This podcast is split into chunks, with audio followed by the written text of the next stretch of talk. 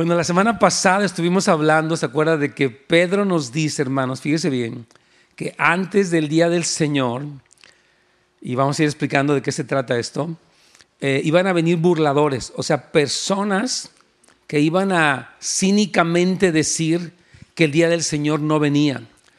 Y Pedro presentó, ¿se acuerdan? Tres argumentos, a ver quién se acuerda eh, de estos argumentos que vimos, donde él está confrontando con la palabra a los burladores. ¿Cuál fue el primero? El argumento moral. ¿Qué quiere decir eso? Que los burladores tienen un mal corazón, están buscando lujuria, fama, beneficio personal. Dice entonces, lo que dicen los que se burlan no proviene de un buen corazón, por lo tanto podemos descartar sus argumentos. ¿Cuál fue el segundo argumento?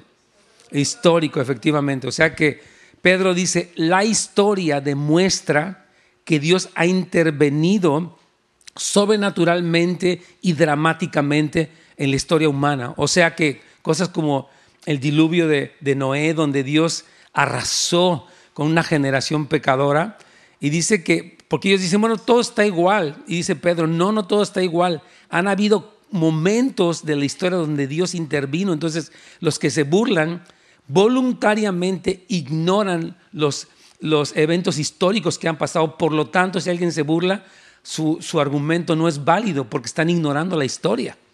¿Cuál fue el tercer argumento? Teológico, efectivamente. Muy bien, tenemos buenos. Ahí puse algo, obviamente lo están viendo, pero algunos sí se acuerdan, yo sé. El argumento teológico es este. Número uno, Dios no retarda sus promesas, sino que Él es paciente, queriendo que las personas vengan al arrepentimiento. Entonces hay gente que interpreta el retraso del día del Señor como si el Señor se, se, retardara, pero dice, no, realmente es intencional. Dios está esperando que más personas se arrepientan. Y el segundo aspecto del argumento teológico es que Dios dice que para Dios un día es como mil años y mil años como un día. O sea que lo que a un hombre le puede tomar mil años, Dios lo hace rápidamente. Entonces, el argumento que pretende invalidar el regreso inminente del Señor o los argumentos son falsos, porque están ignorando estas tres cosas. Y vamos a hablar del cuarto argumento, que es el argumento profético. Algunos no saben ni de qué estoy hablando, sí. ¿Cuántos más o menos entienden algo de lo que estamos hablando?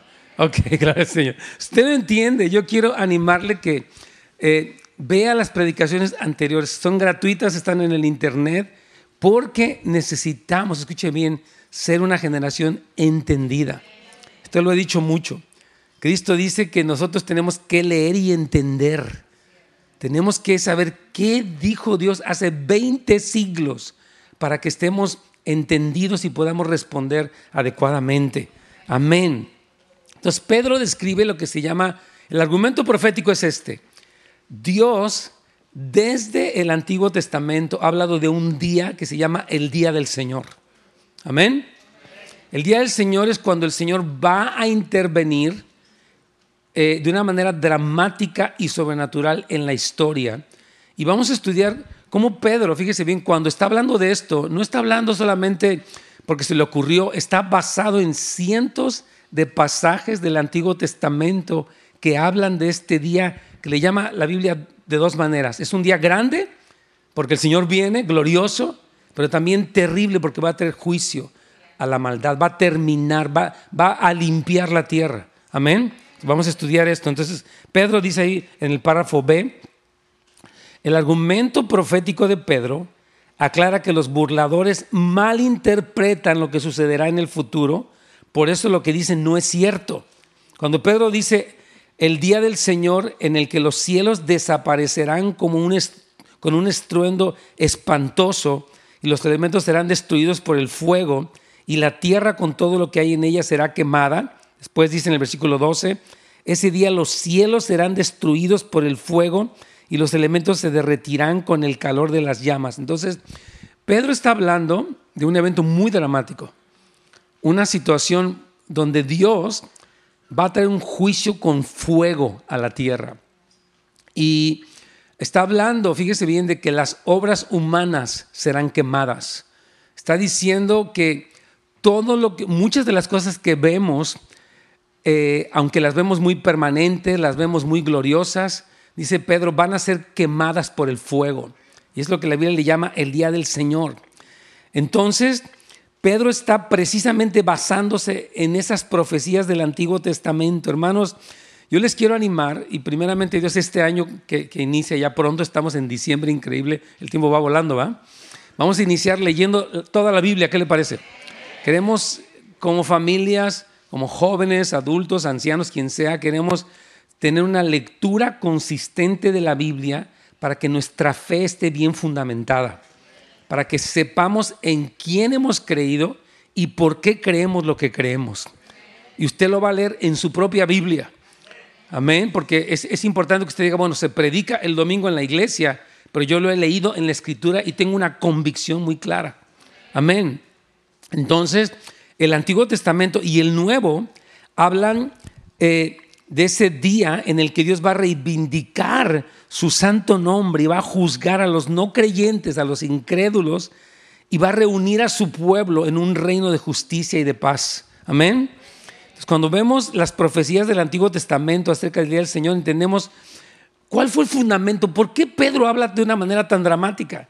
¿Por qué habla de un fuego que consume ¿Y por qué habla que los cielos serán destruidos? ¿Por qué habla de eso? Porque está hablando de las profecías del Antiguo Testamento. Obviamente en el tiempo de Pedro no estaba todavía el Nuevo Testamento, ellos estaban apenas escribiendo el Nuevo Testamento. Pero fíjese bien, Pedro mismo en su primera predicación, en el capítulo 2 de Hechos, Pedro habla de, cita al profeta Joel y habla precisamente del día del Señor. O sea que este día del Señor, que es un día terrible, y glorioso, Pedro lo tenía muy claro. Y vamos a leer qué fue lo que predicó Pedro la primera vez que él habló públicamente. Joel 2, 30 al 31 dice, y haré prodigios en el cielo y en la tierra, sangre, fuego y columnas de humo, el sol se convertirá en tinieblas y la luna en sangre antes que venga qué? El día del Señor, ¿cómo dice? Grande. Es, es importante que sepa todos los que estamos aquí tenemos que saber que el día va a ser grande, quiero repetir. ¿Por qué va a ser grande? Porque viene Él. ¿Pero por qué va a ser terrible? Porque va a tener un juicio. Ah, excelente. Muy bien. Entonces, ahí, ahí les pongo como unas 15 citas. Yo quiero animarle que usted, cuando salga durante la semana, lea las citas. Lea qué dice su Biblia de usted. Para que usted entienda que este día es inminente. Nosotros vemos el mundo como se ve, ¿verdad? Están las estaciones normales, los ritmos de todo lo que pasa, pero viene un día que la Biblia repite una y otra y otra vez. Y escuche bien, el saber que viene un día así nos debe de aclarar cómo estoy viviendo mi vida, cómo estoy administrando mi tiempo, en qué me estoy enfocando. Amén. Es importante, hermano que usted diga, ok Señor, si viene un día en el que tú vas a tener un juicio terrible a las obras de este mundo, entonces, ¿cómo estoy viviendo yo? ¿Qué conducta tengo? ¿Qué se espera de mí? Amén. Muy importante. Entonces, vamos a leer, por ejemplo, uno de los pasajes en el último capítulo del Antiguo Testamento. ¿Qué dice acerca del día del Señor? Malaquías 4, 1 y 2 dice, miren, ya viene el día, ardiente como un horno, todos los soberbios y todos los malvados serán que como paja. Ese día les prenderá fuego hasta dejarlos sin raíz ni rama. ¿Quién dice? El Señor de los ejércitos. Entonces los que tienen que tener cuidado de ese día y miedo son quienes? Los soberbios y los malvados. Así es, hermano. No, no es que uno quiera ser condenatorio ni religioso, pero está hablando la Biblia que los que tienen que tener miedo de ese día son los que no se han arrepentido. Gracias a Dios que hay muchos que se han arrepentido y se bautizaron. Amén, los, felicitamos. Súper bien. Dice, fíjese, los soberbios van a ser, como dice aquí, como paja, pero versículo 2 que dice, pero para ustedes que temen mi nombre, se levantará el sol de justicia trayendo en sus rayos salud y ustedes saldrán saltando como becerros bien alimentados. Amén. Esa es nuestra esperanza, hermanos. Es que mire, es importante entender que no hay como términos medios, donde la persona dice, pues yo ni muy cristiano ni muy pagano. Y así que digan, pues muy santurrón como ustedes, pues no. pero así ya muy de, de a tiro, muy paganazo tampoco. No existe eso, hermano. Tienes que entender que ese día es drástico y que tenemos que, no para traer condenación, repito, para traer convicción a tu vida. El Señor quiere preservarnos de eso. Él no quiere que nadie sufra un juicio destructor. Por eso nos habla tan claramente, hermanos. Amén. Vamos a la página 2, por favor. Entonces, la descripción de Pedro de una destrucción con fuego en los versículos 10 y 12 que estamos estudiando el día de hoy, no se refiere, es importante, a una aniquilación de la creación, sino más bien a una purificación catastrófica y a una transformación sobrenatural de la creación mientras Dios revierte la maldición y hace nuevas todas las cosas. Amén. Quiero explicar esto. Como cristianos, escúcheme bien, según lo que la Biblia enseña, nosotros no creemos en el fin del mundo, creemos en el fin de la era. O sea, este mundo, como lo vemos en el siguiente párrafo, fue una vez, vino este diluvio y no destruyó la tierra, limpió la tierra. Dice que en ese tiempo, antes de, que viniera el diluvio, dice que la tierra estaba llena de maldad, que los pensamientos del hombre eran de continuo el mal y que la tierra estaba llena de violencia entonces Dios trae el diluvio no para aniquilar la tierra, sino para limpiarla. Ahora, hermanos, nuevamente la tierra está así. Está llena de maldad, está llena de violencia. Estamos viendo ahorita mundialmente estos genocidios diabólicos. Entonces Dios va nuevamente a limpiar la tierra, pero Él prometió que no la iba a limpiar con agua, porque ya lo había hecho una vez y sacó ese arco iris, ¿se acuerdan? Ahora la va a purificar con fuego. Usted estudia esto, fíjese bien, a partir del capítulo 6 de Apocalipsis habla de tres series de siete juicios. Son los sellos, luego que sigue, las trompetas y luego siguen las copas, las copas de la ira. Entonces, la Biblia, Jesucristo, los apóstoles dijeron que cuando Cristo regresara, Él iba a desatar estas copas de la ira santa de Dios sobre toda la tierra. Amén. Entonces, quiero repetir eso en el párrafo F, el agua no aniquiló, sino que purificó la tierra. Por lo tanto, el fuego no va a aniquilar la tierra, sino va a purificarla y a transformarla y renovarla para continuar para siempre. Esta tierra que Dios creó va a permanecer para siempre.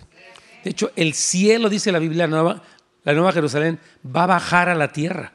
Por eso Dios tiene que limpiar la tierra para que pueda llenarla con su gloria para siempre.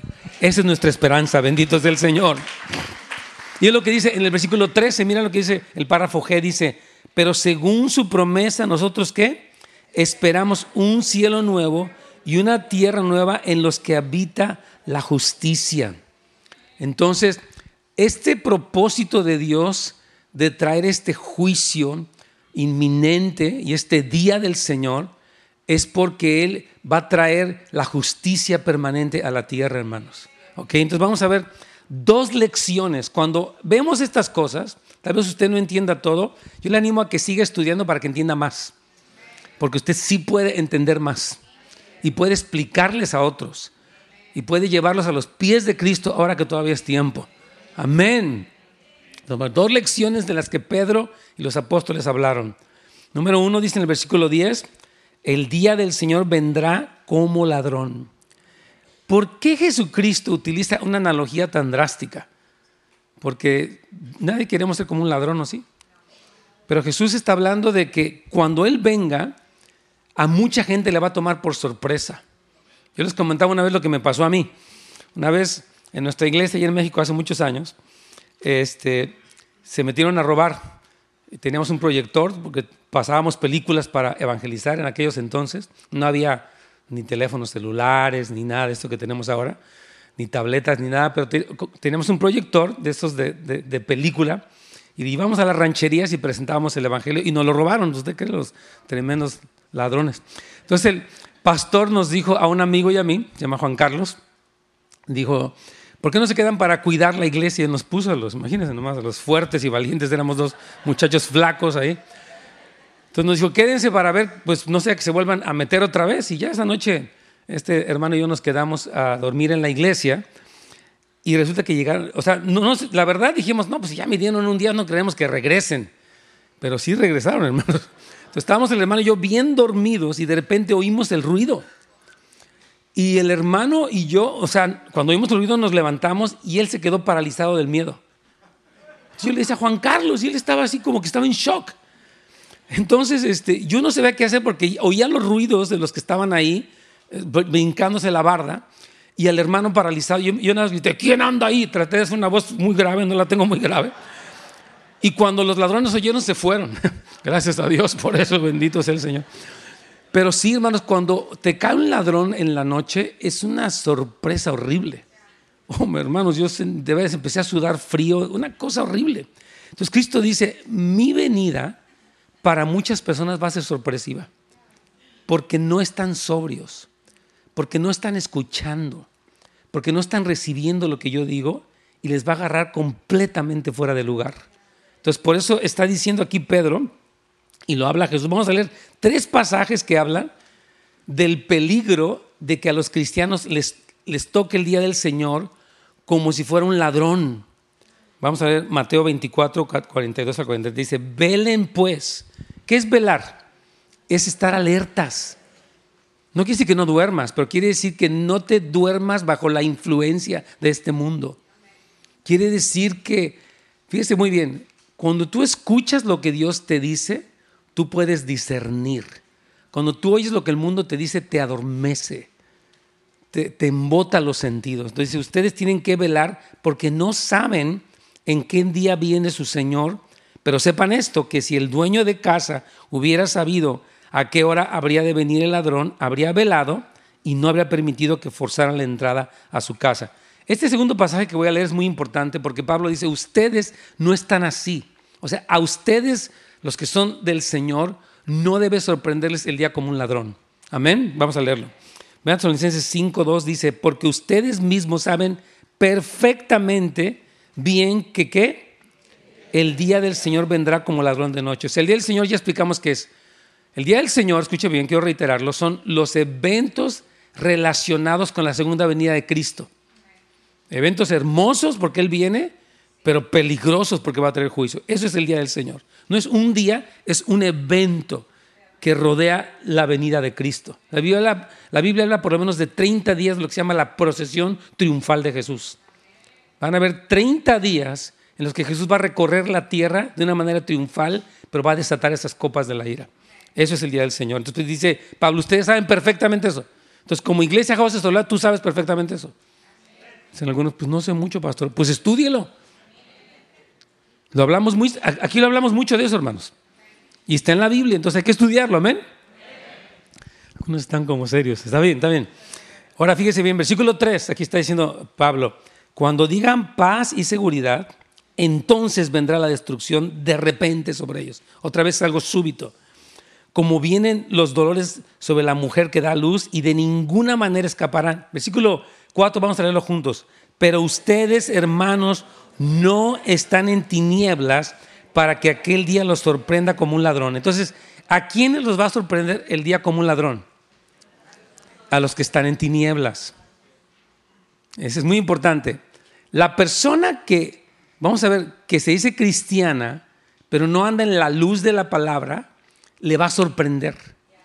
Entonces aquí por eso Pablo dice, a ustedes hermanos, a ustedes Houses of Light, no están en tinieblas como para que aquel día los sorprenda. ¿A poco va a pasar esto? No. Dice, ustedes ya tienen entendimiento, ya tienen claridad. Ahora fíjese, aquí Cristo le habla a la iglesia de Sardis en Apocalipsis 3:3 y le dice, acuérdate pues de lo que has recibido y oído, guárdalo y arrepiéntete. Si no eres vigilante, ¿qué dice? Vendré como ladrón, nunca sabrás a qué hora vendré a ti. O sea, eso está diciéndole a la iglesia.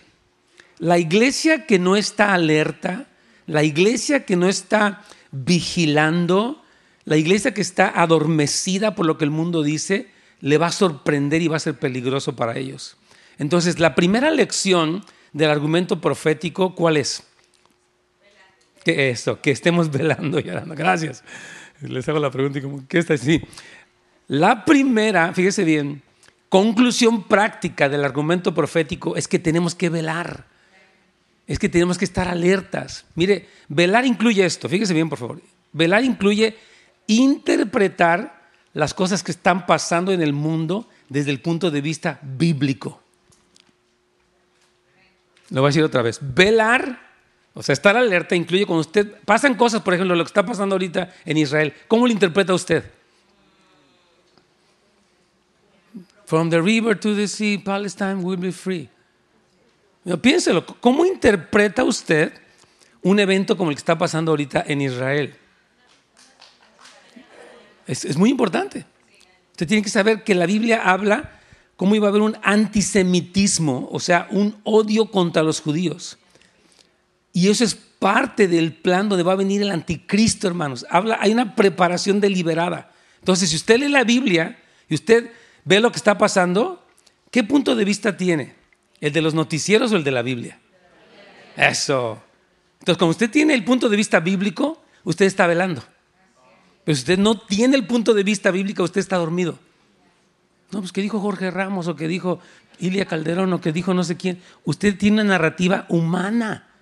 entonces lo, lo puede sorprender el día del Señor. Pero usted tiene una narrativa bíblica, usted tiene una percepción clara de las cosas. Amén. Entonces, de eso se trata, hermanos. Ahora vamos a ver la segunda lección o conclusión práctica del día del Señor. Ok, ese día terrible viene, grande y terrible. ¿Qué hago yo? Vamos a ver lo que la Biblia dice. Entonces tenemos que reflexionar en la forma que estamos enfocando y, o sea, nuestra vida y, y, la clase de conducta que se espera. Vamos a leerlo en estos versículos. Vamos a la página 3, por favor. Dice en el versículo 10, o sea, está dando una, estamos viendo una conclusión, ok, viene el día grande y terrible. Lo primero es estar alertas, amén. Lo segundo es esto, dice, la tierra y todas las obras que en ella hay quedarán expuestas ante Dios. Ya que todo será destruido de esta manera, ¿no deberían ustedes vivir con devoción, siguiendo una conducta santa? O sea, dice, oye, la cosa es seria. Entonces, ¿cómo debes de vivir? ¿Cómo debes de aplicar la Biblia? ¿Cómo debes de no dejarte llevar por las tentaciones? Amén. Está diciendo, la conclusión no es que te espantes, la conclusión no es que te confundas, es que vivas una vida santa.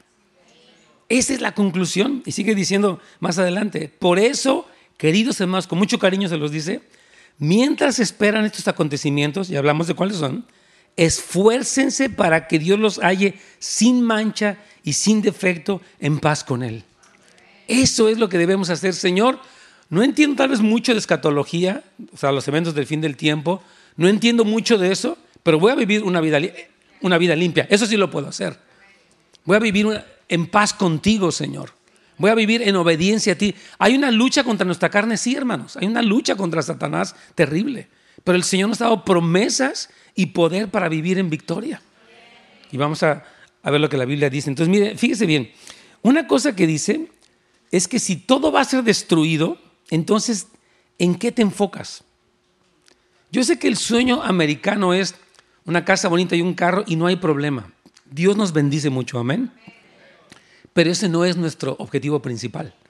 Si tu objetivo principal es simplemente acumular riqueza, entonces tú no estás velando. Tú no estás consciente de que todo va a ser destruido. Por eso necesitas tener claridad. Amén. Aquí lo pongo en el párrafo C. La mayoría de las personas tratan de encontrar su significado en la vida construyendo algo que no esté solamente hoy y se, desaparezca mañana. Pero según lo revela el versículo 11, lo único que va a sobrevivir a los fuegos del juicio en esta tierra son las expresiones de santidad y piedad. Amén. Lo único, hermanos, que va a sobrevivir es lo que tú has hecho en el Señor. Por ejemplo, una cosa muy importante es ser familias que aman a Dios. Cuando tú como papá y mamá te enfocas en vivir una vida cristiana, en orar por tus hijos, no es que seas perfecto porque nadie lo somos, en que tus hijos amen al Señor, esa inversión, ese legado es eterno. Pero si nuestro único énfasis es tener cosas y cosas, estamos desubicados. Cristo dijo, la vida del hombre no consiste en la abundancia de los bienes que posee. Amén. Cristo dijo, ¿de qué le sirve a un hombre que gane todo el mundo y pierde su alma? ¿De qué le sirve? Entonces, el énfasis, ok, yo quiero tener una casa, perfecto, quiero tener un carro, está bien, no hay problema. Pero hay cosas, mi enfoque es más alto, cómo estoy edificando el reino, cómo estoy predicando el Evangelio, cómo estoy orando, cómo estoy enfocando mi negocio. Fíjese, ayer un hermano me decía terminando el servicio, ah, el Señor lo tocó, y me estaba diciendo, hermano, Dios me está prosperando. Me dice, ahorita estoy, acabo de comprar una grúa más para mi negocio, me ha prosperado tremendamente. Le dije, qué bueno. Le dije, pero ¿cuál es el objetivo final de tu negocio? Le dije, si tú tienes un negocio en el que tú oras por tus trabajadores, en el que tú oras por tus clientes, en el que la ganancia que tienes, claro, bendices a tu familia, pagas tus cuentas, pero también tú provees para la obra del Señor, tú estás bien. Y Dios te va a prosperar porque lo que haces es no solamente lo temporal, es lo eterno. Porque lo que se va a quedar no es lo que acumulamos humanamente, es lo que hicimos en el reino del Señor y para la extensión del reino, hermanos. Ese es el llamado que tenemos, iglesia. Amén. Fíjese, aquí lo pongo en el párrafo C. Estos textos afirman que las obras hechas por razones meramente humanas serán quemadas para exponerlos como lo que realmente son. Entonces, tengo que ver, ok, Señor, yo tengo una casa, pero ¿cuál es el propósito de mi casa? Yo quiero que en esa casa se te honre a ti. No quiero, mire, hay personas que dedican toda su vida, se afanan por muchas cosas, descuidan su salud, descuidan a su familia, descuidan su relación con Dios. ¿Y de qué sirvió eso? De nada. Entonces, decir, Señor, tú me quieres prosperar, amén, pero mi, mi fin no es solamente una prosperidad material, sino también espiritual, en el alma, en el corazón. Amén. Ese es el énfasis. Entonces, la lección del día del Señor que viene es vivir como siervos fieles, como mayordomos fieles. ¿Qué te encargó Dios? como papá, como mamá, como esposo, como líder, como empresario. ¿Cuál fue el encargo de Dios? Que seas fiel, prudente, sabio en lo que Dios te ha dicho que tú hagas. Amén. Un viejo enunciado afirma esto, solo hay una vida que pronto pasará, solo lo que, hace por, eh, lo que se hace para Cristo permanecerá. Tienes una vida, hermanos, no existe la reencarnación. Esa es mentira del diablo. Hay una sola oportunidad y la pregunta, ¿qué estás haciendo con tu vida? Amén. Ah, medítalo profundamente, hermanos. Una vida vivida para el mundo irá vacía al juicio. Una vida vivida para Cristo estará cargada de riquezas eternas. Amén. Entonces, fíjese, párrafo E, por favor. Una comprensión adecuada de los planes del Señor para los últimos tiempos nos motiva a, a, la piedad. O sea, la piedad es la vida cristiana. La lección es esta. Debemos poner nuestras vidas bajo el enfoque de la eternidad y desde el punto de observación de Dios y dedicarnos a lo que va a permanecer. ¿Usted le gustaría invertir toda su vida en algo que va a ser destruido en un segundo? Sería inútil. Usted dedique su vida Fíjese bien, el primer mandamiento es amarás al Señor tu Dios con todo tu corazón, tu alma, tu mente y tus fuerzas y a tu prójimo como a ti mismo. Eso, ese es el éxito de la vida cristiana. Amar al Señor y amar a los demás. Amén, amén, hermanos. Entonces, miren, cuando Pedro nos dice, párrafo F, Pedro nos dice, esfuércense para que Dios los halle sin mancha y sin defecto, en paz con Él. Ahora, la verdad es que tenemos manchas y defectos. ¿Cuántos lo tienen? Todos tenemos defectos. Pero dice, esfuérzate. Tienes que seguir luchando contra esas áreas de tu vida, hermano. Tienes que seguirte purificando. Tienes que seguirte arrepintiendo. Ya hablaba yo con un hermano que me contaba cosas que le han pasado y le digo, mira, porque tiene amargura en su corazón. Yo le decía esto, mira, el perdón no es algo que tú diste una vez, es un estilo de vida. Tú perdonas y sigues perdonando. Si te hicieron algo, ok, pasó hace años y dijiste ya lo perdoné, pero a veces te llegan otras memorias de cosas que te pasaron, de abandonos, de traiciones, de cosas. Dice, perdona y sigue perdonando.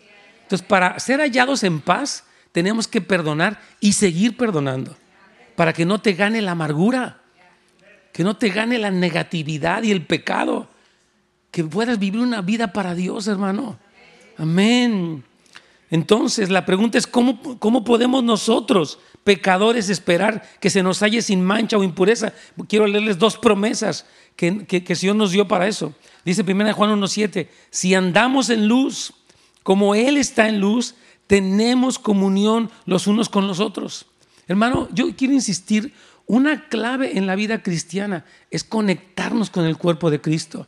Yo te felicito que asistes los domingos, bien hecho, pero ahora conéctate con un grupo de amistad, porque necesitas otros que te animen, otros que te ayuden, otros incluso que te corrijan.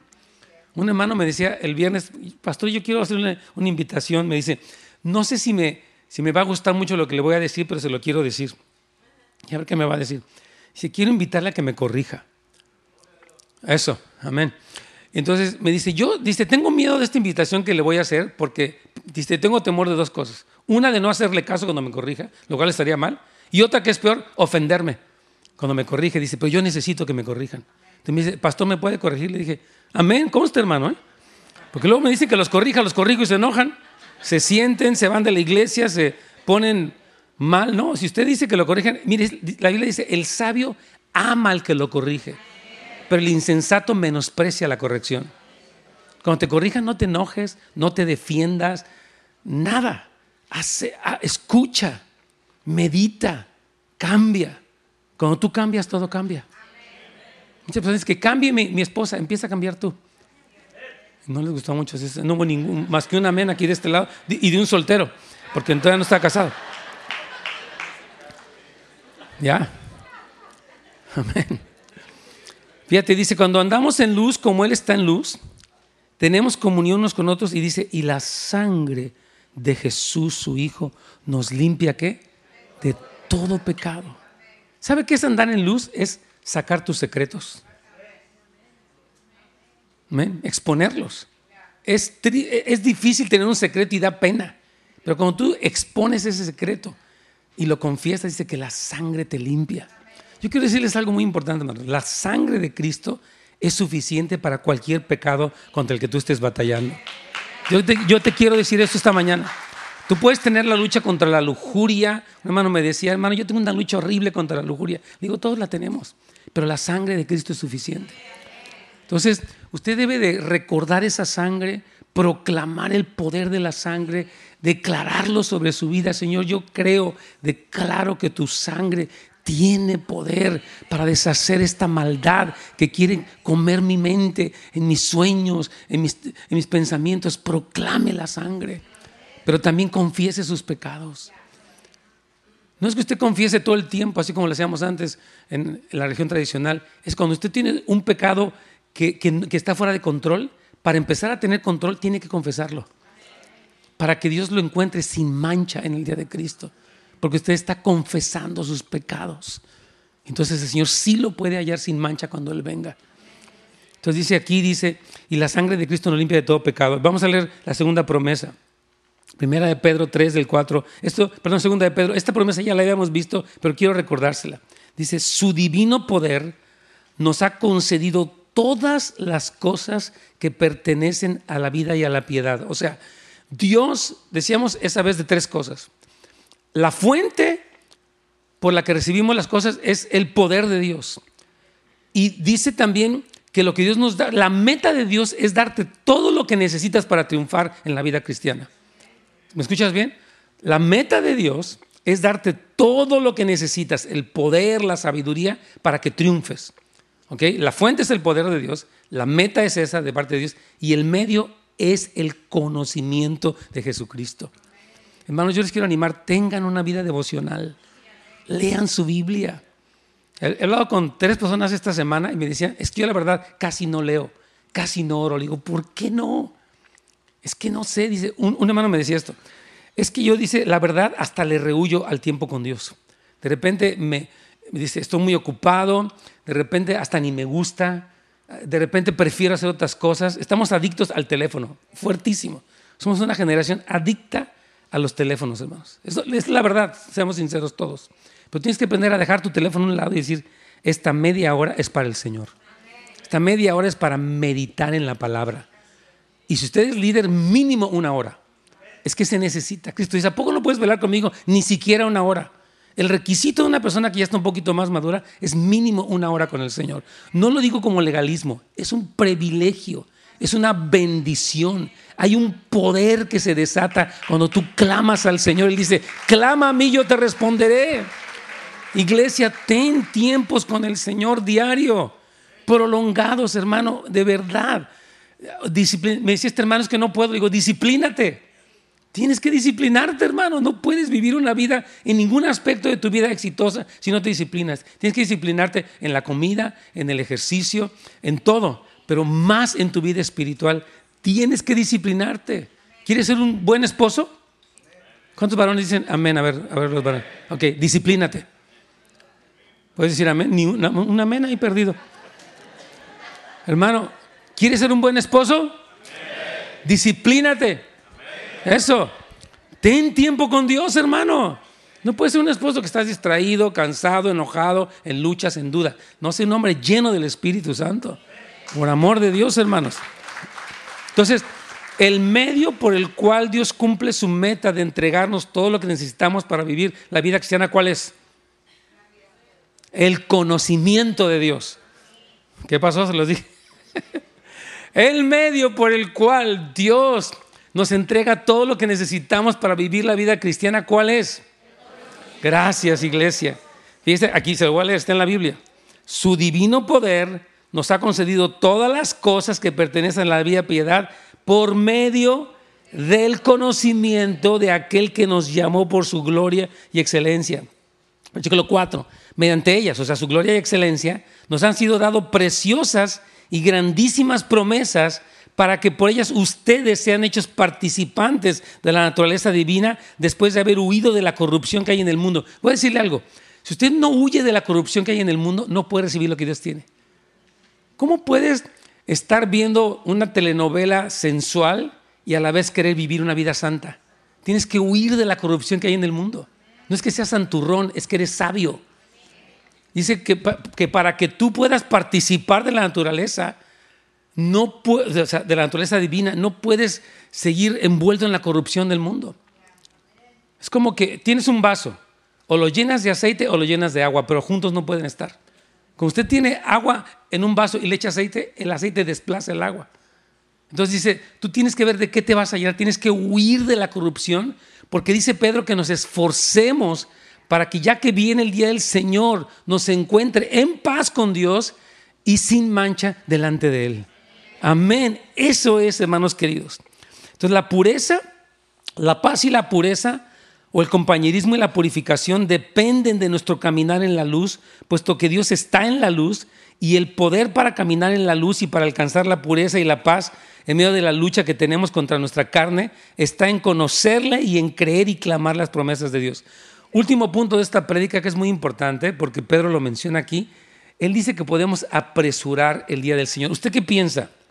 ¿Será que Dios ya tiene un día fijado o será que usted lo puede adelantar? ¿Por qué sí, por qué no? ¿Sí se puede? ¿Cuántos dicen que sí se puede? A ver. ¿Cuántos dicen que no se puede, que ya está predeterminado? ¿Y los otros ni una cosa ni otra? A ver, ¿cuántos creen que, usted, que no podemos adelantar el día del Señor? Ok. ¿Cuántos creen que no se puede adelantar, que ya lo hecho, hecho está? Uno aquí dice que no. Aquí hay otro. Ok. Bueno, ¿en qué se basan para cada cosa? Bueno, vamos a ver qué es lo que dice. Mire, ¿por qué es importante esto? Pedro dice aquí, en el pasaje que tenemos, al final de la página 3, esperar con ansias el día del Señor y apresurar que éste llegue. O sea, dice Pedro que podemos apresurar el día del Señor. O sea, literalmente lo dice, en el griego dice eso. Entonces hay diversas posturas. Una que dice pues que el Padre ya fijó los tiempos. Pero otra que dice que Dios dice que está, que no es que, fíjese bien, dice que no, es que Dios retrase, escuche bien, su día, sino que está esperando que se arrepientan. ¿Qué quiere decir esto? Que entre más se arrepientan, se va a esperar menos. Mire, hubo momentos en la historia, oiga bien, mire, Dios es un Dios soberano, pero Dios nos incluyó en su historia. Y una de las cosas que Jesús nos enseñó es orar, que venga tú. Entonces, ¿por qué si el reino iba a venir de todas maneras, nos pidió que oráramos que viniera? ¿Cómo? Sí, las oraciones son claves. Hermano, el que, mire, el que ora más recibe más y el que ora menos recibe menos. Yo siempre he dicho que el que ora más se esfuerza menos y tiene más fruto y el que ora menos se esfuerza más y tiene menos fruto. Lo creo, con todo mi corazón. Hay gente que se afana y su vida es un esfuerzo y un desgaste, pero nunca ora. Y hay gente que ora y ve la bendición de Dios. Porque Dios responde, dice, pídeme, clama a mí, pedid y se os dará. Pero hay quienes no oran. O nada piden, ay Diosito, bendíceme. Ahí nos vemos. Eso no es una vida de oración. Es una vida religiosa, casi como de la buena suerte. Ahí me echar la bendición. No, orar es tener un diálogo con Dios. Es hablar con Dios, es escuchar al Señor y es alinearnos para que su reino se cumpla, su voluntad se cumpla. Amén. Entonces, voy a leer el punto bella para ir terminando. El punto aquí es que hay algo que nos toca hacer a quienes anhelamos con ansias el regreso del Señor. Y en ese sentido podemos apresurarlo. Mire, es bien interesante cuando, por ejemplo, Dios iba a destruir la ciudad de Sodoma y Gomorra, él habló con su amigo Abraham. ¿Qué crees, Abraham? Voy a destruir. ¿Qué necesidad tenía Dios de hablar con Abraham si él iba a hacer lo que iba a hacer? Porque él quería ver, ¿qué vas a hacer, Abraham? Y Abraham se pone a interceder, Señor, 50, 50 justos la vas a destruir. Dice, no, no la destruyo. Hay muchas promesas donde Dios dice, clamen. Es más, Cristo dice, cuando habla de la tribulación, Él dice, oren que su oída no sea en invierno. ¿Qué quiere decir? Que la oración puede cambiar los tiempos porque estamos clamando y las circunstancias se alteran porque el pueblo está clamando. Entonces, repito esto, el punto es aquí que hay algo que nos toca hacer a quienes anhelamos con ansias el regreso del Señor y en ese sentido podemos apresurarlo. Los santos o los cristianos podemos acelerar el día del Señor viviendo vidas piadosas. Dígame siendo mensajeros fieles, dígame, y con un estilo de vida dedicado a la evangelización, dígame, y el hacer discípulos y la oración, porque es lo que nos enseñó el Señor a hacer. Es más, Mateo 24, me parece que es 16, dice, y el evangelio será predicado en todo el mundo y entonces vendrá el fin. Entonces, cuando usted, por ejemplo, predica el evangelio o apoya misioneros, usted está contribuyendo a acelerar el día del Señor porque lo que Dios quiere se está cumpliendo. Es como, por ejemplo, último ejemplo de esto. Cuando el, fíjese bien, Noé se tardó 100 años en construir el arca y después de que terminó vino la destrucción. Si Noé no se hubiera, a pesar de que, porque Noé lo hizo y vino el día, ¿qué hubiera pasado si Noé se hubiera retrasado mucho? Una pregunta interesante. Dios dijo, yo quiero salvarte a ti y a tu familia de la destrucción que viene, pero tienes algo que hacer tú y cuando termines yo voy a hacer algo. Entonces, si hay, hay un factor donde nuestra participación afecta el plan de Dios, aunque Dios es soberano. Dios es Dios y Él va a hacer lo que va a hacer de todas maneras. Porque en ese sentido Dios no depende del hombre, Dios es Dios, pero nos incluye en su plan. Amén, gloria al Señor.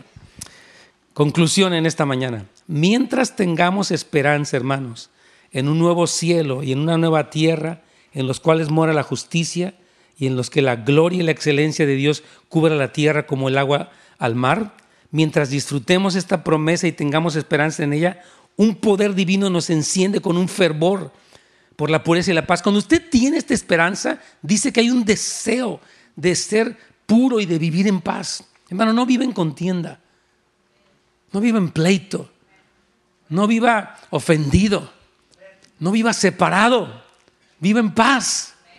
Amén. ¿Por qué? Porque tiene una esperanza.